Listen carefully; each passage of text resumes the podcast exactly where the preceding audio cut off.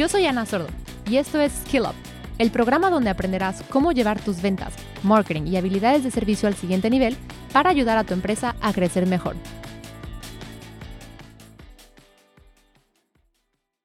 Para este episodio estamos haciendo algo un poco diferente.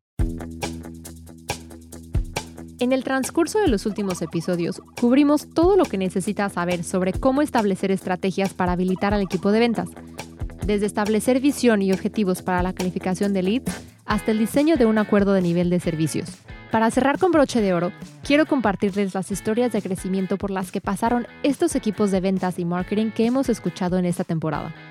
Espero que te inspiren tanto como a mí para mejorar la colaboración entre los equipos de marketing y ventas de tu empresa.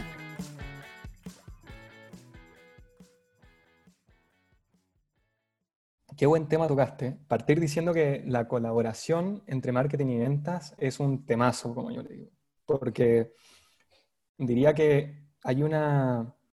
Lo más difícil de coordinar es la transición, como tú estás como, como toca la pregunta. Como dónde termina marketing, dónde empieza ventas y al revés. Es, un límite que es muy difícil de, de definir. Nosotros, y aquí por, te digo por trabajo colaborativo, nomás tengo un co-founder que hasta ahora se ha dedicado a ver toda la parte de ventas como una que había sido como el CSO, como el Chief Sales Officer, y él se encargaba de todo como el equipo de venta, el manejo de personas, y nuestra colaboración, gracias a que tenemos una relación excelente, un poco se refleja en lo que pasa después. Entonces, ¿cómo hacemos nosotros la colaboración así para ya llevarlo a un terreno tangible? Yo te diría que lo más importante de la relación entre marketing y ventas es de esta manera.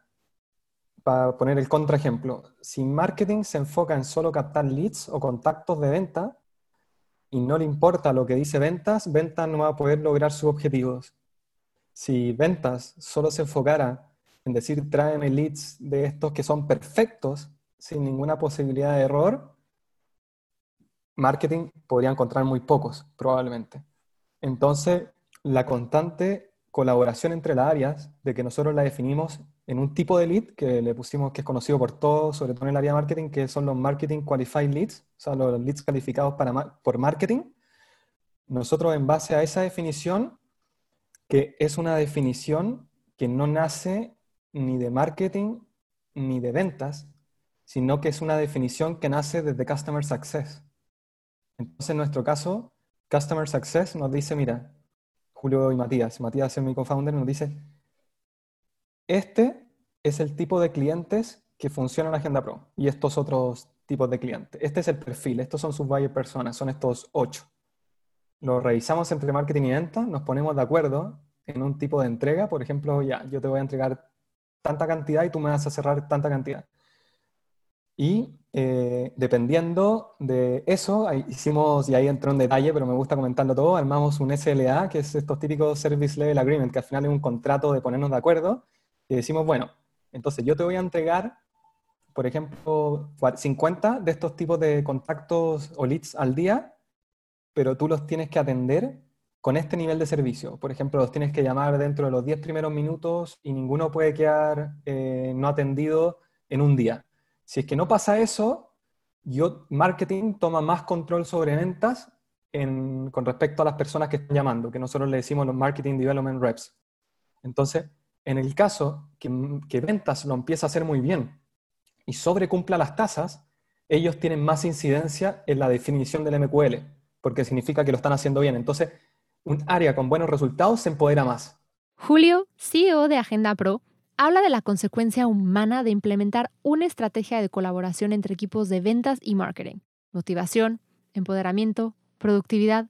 Pero así como hay consecuencias humanas, también hay retos. Somos todos personas y todos tenemos, todos vemos, yo siempre digo, si miramos un cubo y si uno lo tiene distintos colores de cada cara, y a mí me muestran una que me tocó la cara roja, yo digo es un cubo rojo pero si a otro le muestran la parte verde, que es la otra cara, y me dicen, no, es un cubo verde, y si nos hacen solo a nosotros dos ponernos de acuerdo de qué color es el cubo, no vamos a llegar a ningún lado. Porque nadie está mintiendo, solo que estamos viendo parte de la verdad. Entonces, en ese contexto es donde nosotros nos gusta involucrar otras áreas. Y por eso te digo, entonces sacamos a un tercero, que es Customer Success, que también tiene un objetivo que depende de lo que vamos a hacer nosotros y nos nutrimos. Entonces, como una especie de círculo, que incluso no, te, no quise complicarlo más, pero metemos a producto también para ver qué producto es el que se tiene que desarrollar para transformar quizás un no MQL en un MQL, porque hay una oportunidad. Entonces, lo que lo hace más difícil es que uno nunca tiene la verdad absoluta, sino que uno ve partes de la verdad. Y lo más complicado es asumir que en verdad no somos los que tenemos una verdad absoluta, sino asumir que yo puedo aportar un 30% a una visión, que ventas puede aportar otro 30%, que quizás otro 20% lo va a aportar Customer Success, otro 10% administración, y que esta realidad se construye en equipo. Entonces, si yo tengo la verdad absoluta, por ejemplo, como marketing, no necesito colaboración, porque yo ya la tengo. Entonces, ¿qué me aporta lo que dice ventas? En cambio, si parto de la base de decir, no, yo no tengo la verdad, sino que soy escéptico respecto a la verdad y la vamos a encontrar juntos, porque yo veo una parte del mapa y mi, la persona de venta ve otra parte del mapa y mi compañero de Customer Success ve otra parte del mapa, juntos juntamos las piezas y vamos a encontrar el tesoro. Entonces, eso es un poco como la analogía que, que me gusta hacer, por lo menos entre nosotros. En tu próxima reunión de Marketing, donde los equipos de sales o ventas y marketing se junten para hablar de objetivos y estrategias, muy probablemente habrán discusiones y diferentes puntos de vista. ¿Por qué no intentar cambiar un poco las cosas y, por ejemplo, usar la analogía de los cubos? Muchas veces el mayor reto que tenemos es ir en contra del status quo, es decir, retar el famoso porque siempre lo hemos hecho así. Como hemos escuchado en esta temporada, Abrirse a cambiar procesos y formas de colaboración entre equipos es clave no solo para alcanzar los objetivos de la empresa, sino para crear una mejor cultura empresarial. Daniel, gerente de marketing de Sodexo, nos comparte un par de consejos sobre esto. Lo primero es bajar la guardia, eh, comunicarse, bajar los egos. Creo que es importante a nivel de los equipos porque cada uno tiene algo que aportar y cada uno tiene algo que aprender en este proceso, en este journey que hemos tenido en Vale Panamá y Sodexo, es mucho lo que hemos aprendido del equipo comercial y también ha sido bien interesante cómo hemos logrado una, disciplina comercial a través de las herramientas apoyadas también con, todas las soluciones eh, que nos, nos, trae Hotspot, tanto en la parte de inbound como en la parte de CRM, que es parte también de lo que nosotros utilizamos en estas dinámicas nos ha permitido alineación. Digo que el, mayor consejo que le puedo dar a las empresas suena como un, poco utópico o romántico, pero es bajar la guardia, sentarse, mucha escucha, mucha empatía y siempre pensar en que el cliente es el centro del, objetivo. Es decir, eh, no pensar de caras internas, sino ser cliente céntrico y en función a eso establecer y sumar eh, todos los esfuerzos.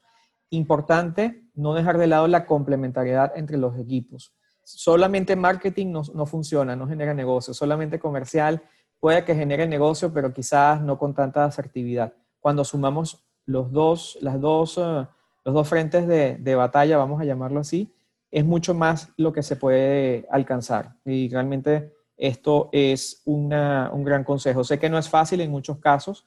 A nosotros nos tocó luchar con años de costumbres con años de, bueno, es que esta persona siempre actúa así, es que siempre lo hemos hecho así. Esa frase que creo que mata a muchas organizaciones y muchas ideas y muchos sueños, y es el, el famoso, es que siempre lo hemos hecho así. Creo que eso, bueno, y las circunstancias actuales creo que nos obligan a, a repensar en muchas de las cosas que se hacían anteriormente y cómo se pueden hacer mejor, con mucha comunicación, mucha alineación y con mucha transparencia. Hubo momentos difíciles, hubo momentos de cuestionamiento, momentos donde habían temas que no se habían hablado, se hablaron y se superaron. Y eso ha sido bien, bien importante para nuestra evolución.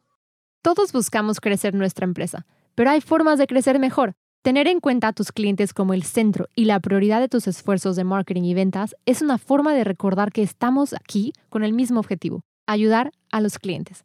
Y es también una forma de llegar a los acuerdos mucho más rápido. Con esto termina nuestra temporada con el tema habilitación de ventas. Lo hiciste genial. Y no es necesario que lo diga, pero igual lo diré. Estás listo para comenzar a implementar una estrategia de habilitación de ventas en tu empresa. Volveremos pronto con otra nueva temporada de Skill Up. Mientras tanto, comparte estos episodios con tus equipos de marketing y ventas. También, si tienes dudas o quieres conectar con nosotros, síguenos en nuestras redes. Aparecemos como HubSpot Español. Y recuerda que siempre que quieras encontrar más recursos y certificaciones, puedes encontrarlos en la página hubspot.es. Yo soy Ana Sordo, nos vemos la próxima.